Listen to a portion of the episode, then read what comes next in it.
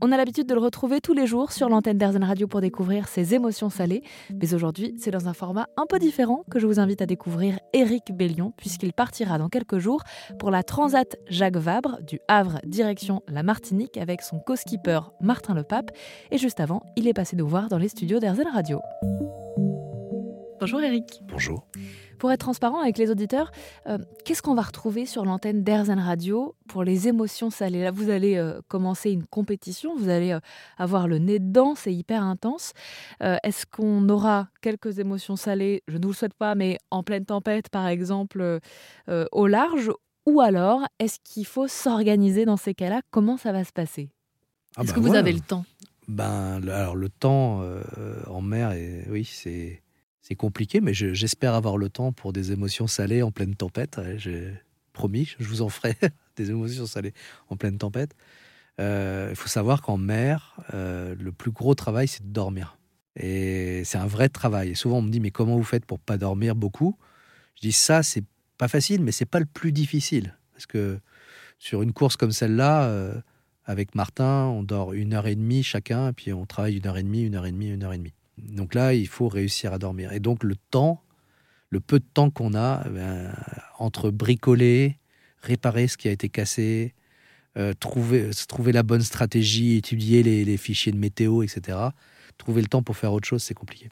Donc jamais vous vous retrouvez à l'avant du bateau, euh, ah tranquillou, à observer le paysage euh. ah, C'est très rare. Déjà à l'avant du bateau, sur ces bateaux-là, c'est n'est pas un endroit fréquentable, parce qu'il y a vraiment, c'est couvert de vagues quasiment tout le temps.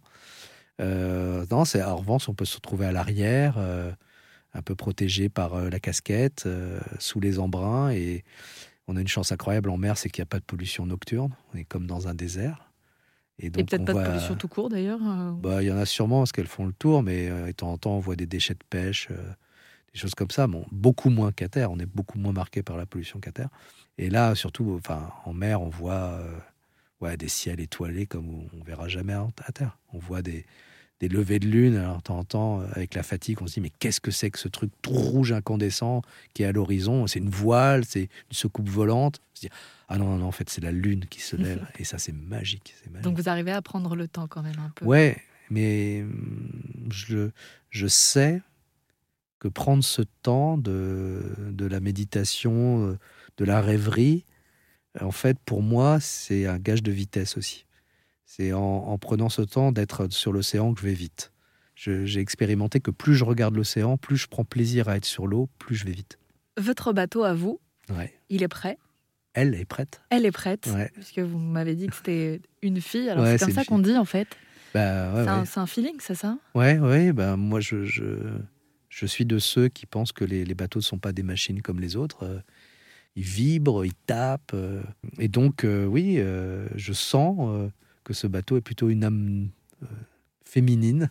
Quand je parle avec lui, j'imagine plutôt euh, ouais, une âme féminine. Et donc, elle ressemble à quoi? Comment on peut la reconnaître euh? Alors, c'est là, je suis devant votre micro qui est violet.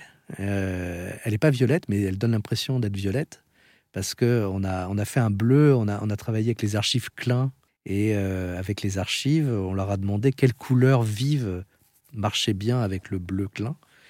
Ils nous ont dit, bah, Yves Klein euh, faisait marcher deux couleurs, qui étaient le l'or et le magenta.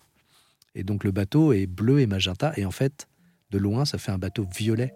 Donc voilà, et elle est sublime, elle est vraiment sublime. Et on pourra la découvrir au départ de la Transat Jacques Vabre le 29 octobre prochain euh, du Havre jusqu'à la Martinique et ce sera avec votre co-skipper Martin Le Pape. Je vous souhaite euh, bon vent alors, ben, Merci beaucoup, merci.